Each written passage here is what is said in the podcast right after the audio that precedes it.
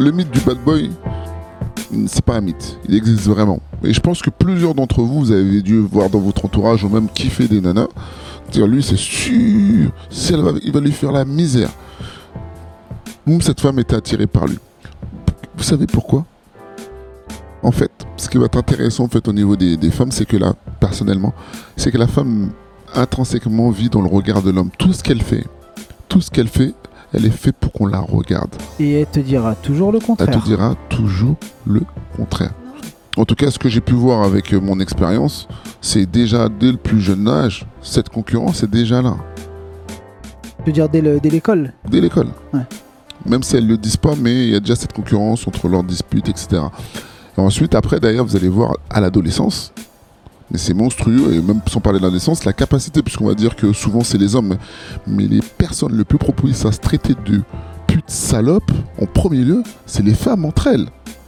C'est elles qui se disent ouais elle, comment regarde comment elle est habillée pourquoi elle se sent en danger elle est en capacité de venir on va dire si elle est dans son secteur euh, lui prendre de la ressource de la ressource de survie c'est à dire que si elle elle vient me marcher sur les plates-bandes moi comment je vais gérer après derrière? On en a déjà parlé de, dans le, la vidéo d'introduction de, de cette chaîne.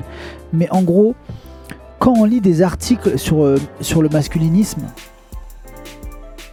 les articles ils font toujours passer les hommes pour des fachos, des machos ou des, des- des conservateurs ou des méchants patriarches euh, qui veulent absolument garder le pouvoir.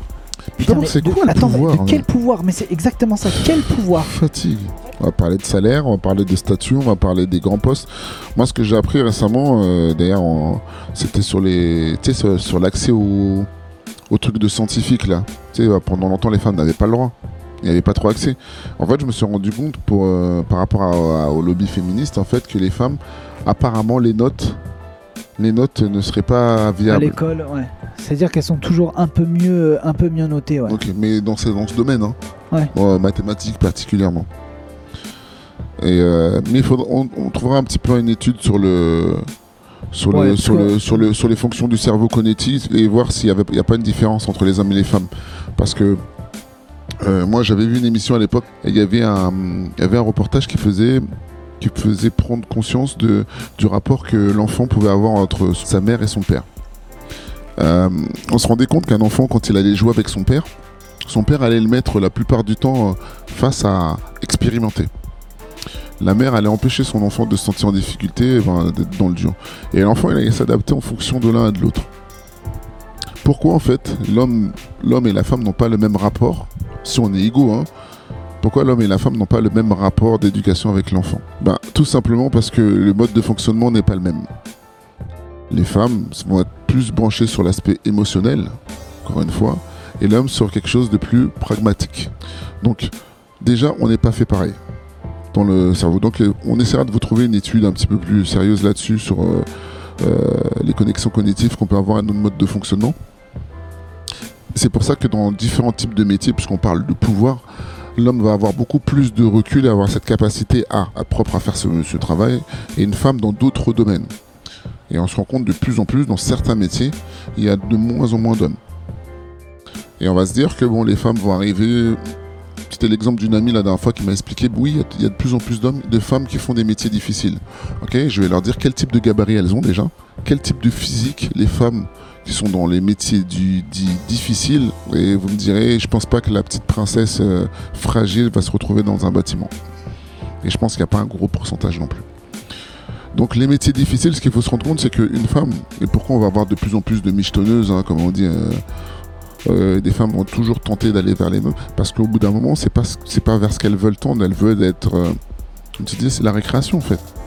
C'est ça, elles veulent être tranquilles, et c'est pour ça qu'elles vont vers les mecs riches. Et après, les femmes, ce qu'il faut se rendre compte aussi, c'est que quand les femmes, elles ont du pouvoir, c'est pas moi qui le dis, hein, c'est des, c'est des amis, des filles, ben, elles, ont, un excédent, je pense, en termes d'une capacité de harcèlement qui est beaucoup plus importante euh, que ce qu'on peut rencontrer chez les hommes. Et il y a des stats hein, à l'appui, on peut en chercher, vous pouvez en trouver partout sur Internet. En conclusion, elles veulent l'égalité, mais attendent des hommes qui conservent la galanterie.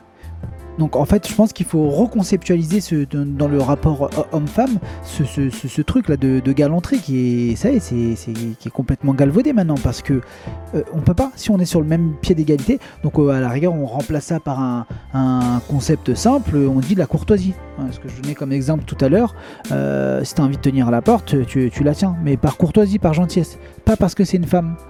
Et pas se sentir, surtout, ne pas se sentir obligé.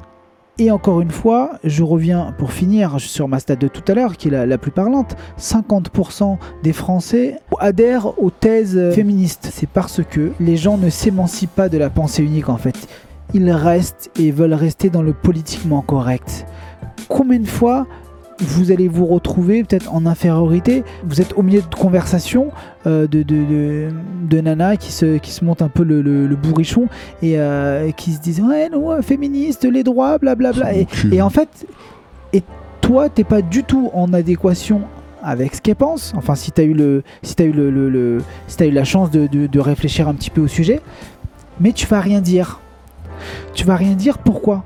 Parce que tu restes dans le politiquement correct. Il faut sortir de ça. Si tu es un bonhomme, aujourd'hui, on va t'apprendre à, raisonner de manière euh, euh, logique de manière euh, cohérente avec qui tu es. Si tu es un jeune homme, tu ne peux pas adhérer alors connerie en fait, c'est juste pas compatible. Il faut vraiment que tu euh, ou que vous, je sais pas si on tutoie, on vous voit. Bref, je m'adresse à vous comme si euh, comme si c'était mes potos depuis, mais il faut vraiment raisonner de manière euh, logique et cohérente en fait.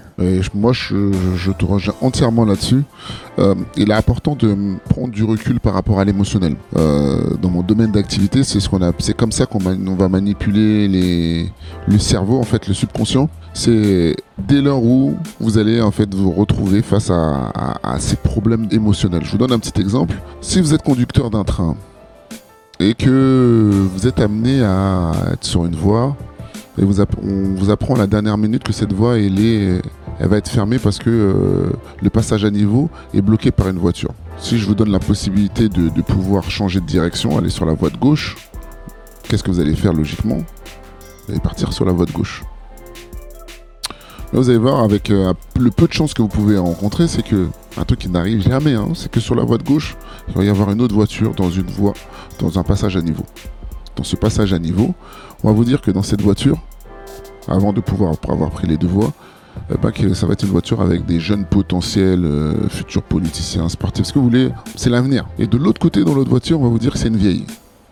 Qu'est-ce que, qu'est-ce que tu prends comme voie euh, Moi, je vais sauver les jeunes qui ont du potentiel et de l'avenir, évidemment. On est d'accord. Maintenant, si au bout d'un moment, je te dis, ben, en fait, on vient de nous appeler, on nous dit que dans le véhicule, euh, à part ceux qui n'ont rien à faire, mais on vous dit c'est votre mère.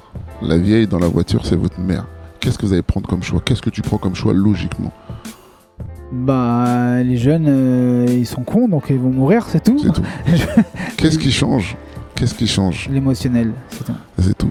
Et, là, et allez, 95%, parce qu'il va y en avoir des gens qui vont peut-être vouloir se venger de leur mère, on ne sait pas ce qu'ils leur ont fait. Hein. Ouais. Mais ce qu'il faut se rendre dans ce, la plupart du temps, les gens, sur quoi on vous fait agir? Sur l'émotionnel. Oh, c'est pas bien, c'est pas truc. Oh, c'est pas gentil de ne pas être avec les filles qu'on subit pendant des années, qui se font violer dans la rue, etc. En tout cas, pour revenir sur cette histoire de TGV, c'est que l'émotionnel prendra toujours le dessus la plupart du temps si on n'a pas la capacité de prendre du recul. Et souvent dans l'émotionnel, on prend les mauvais choix. On fait toujours les mauvais choix. Quand on base une décision, quand on prend une décision sur le coup de l'émotion et pas sur le coup euh, de, la, du rationnel, mhm il y a 99% de chances de prendre la mauvaise décision. Et on peut le voir dans tout, dans les rapports humains, euh, quand tu vas acheter un appartement, quand tu vas acheter une voiture, c'est juste, elle est belle, oh, je la voulais depuis longtemps, mais le moteur à l'intérieur, il est flingué. Et ça, mais ça, tu vas même pas te poser la question, tu vas t'arrêter à l'extérieur. Ou alors, euh, oh non, la meuf, elle est vraiment là, elle est trop fraîche. Et eh, mais il y a quoi à l'intérieur? Dans deux ans, elle va être comment, elle C'est ça. Tu vois Et vous allez voir, hein, sur, euh, et c'est là où l'économie, le capitalisme, ce que vous voulez, puis on va pas faire de politique là tout de suite maintenant, mais c'est lorsque la femme est poussée à la consommation à outrance. Tout ce qu'elle va faire est basé sur son émotion.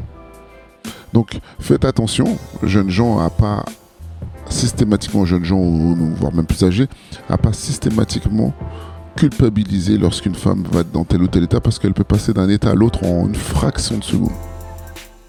Ce qu'il voulait dire, c'est que les femmes sont tarées. Mais ça, vous le saviez déjà. Voilà. Mais ça, ça n'engage que, ça n'engage que nous. Que nous. Bon, en tout cas, en conclusion, quoi qu'on pense Quoi qu'on dise, et quoi qu'on fasse, restez vous-même. les autres sont déjà pris.